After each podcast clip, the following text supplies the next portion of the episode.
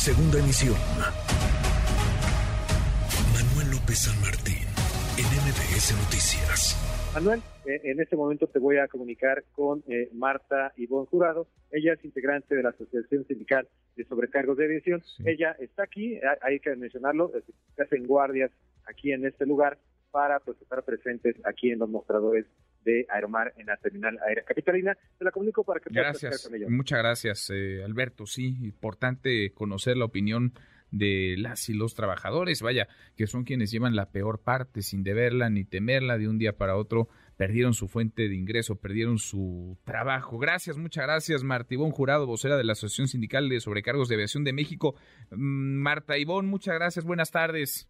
Muy buenas tardes, muchas gracias por el espacio y la atención que le dan a los sobrecargos de Aeromar. Al contrario, pues estamos más que pendientes y estamos eh, preocupados porque son cuántas cuántas personas, cuántos sobrecargos, cuántas sobrecargos tiene o tenía Aeromar.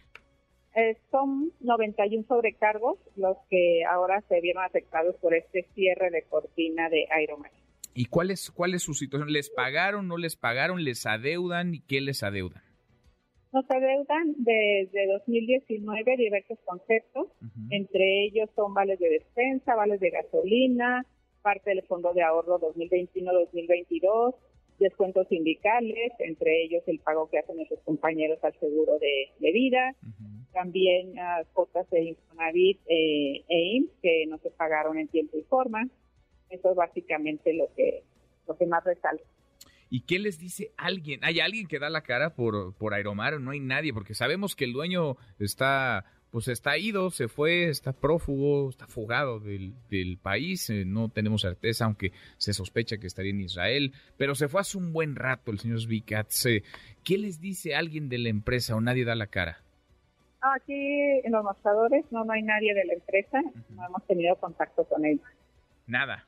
¿Y, y, y, por la vía telefónica o algo? ¿Nada tampoco?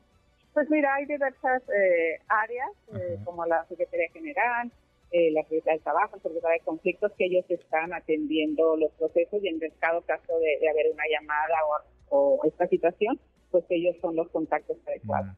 ¿Qué, ¿Qué, es lo que están pidiendo a estas alturas? Sabemos que Aeromar arrastraba un, un sinfín de deudas, de problemas económicos. ¿Qué es lo que están pidiendo?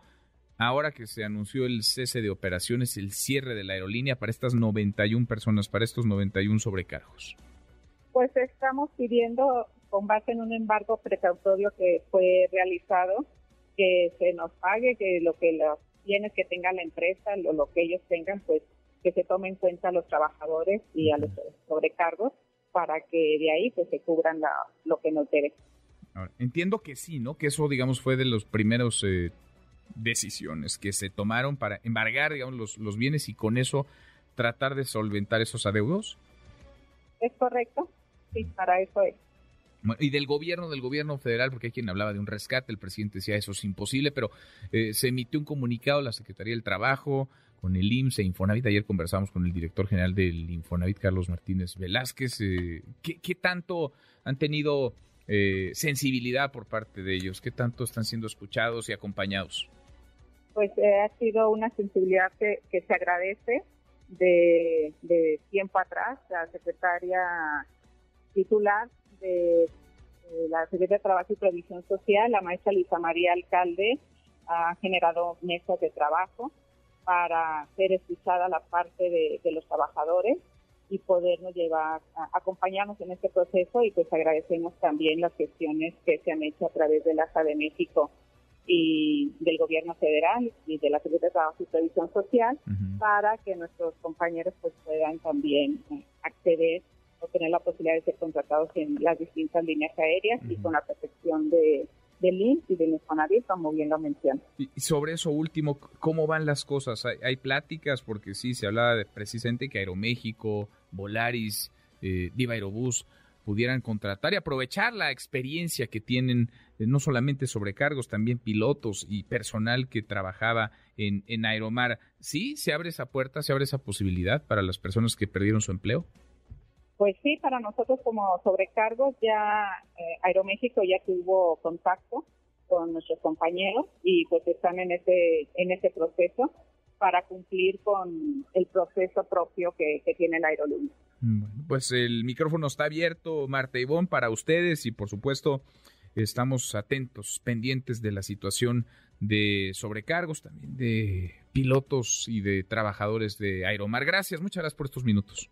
Pues muchas gracias también a ustedes por darle difusión a que los trabajadores no fuimos responsables del cierre de Aeromar. Pues que tengan excelente tarde y saludos a todos auditores. Gracias, muchas gracias. Igualmente, al contrario, los trabajadores pusieron todo y más, hicieron más de lo que podrían haber hecho ante una pésima, una muy mala, una desastrosa administración. Es Marta Ivón Jurado, vocera de la Asociación Sindical de Sobrecargos de Aviación de México. Redes sociales para que siga en contacto: Twitter, Facebook y TikTok. M. López San Martín.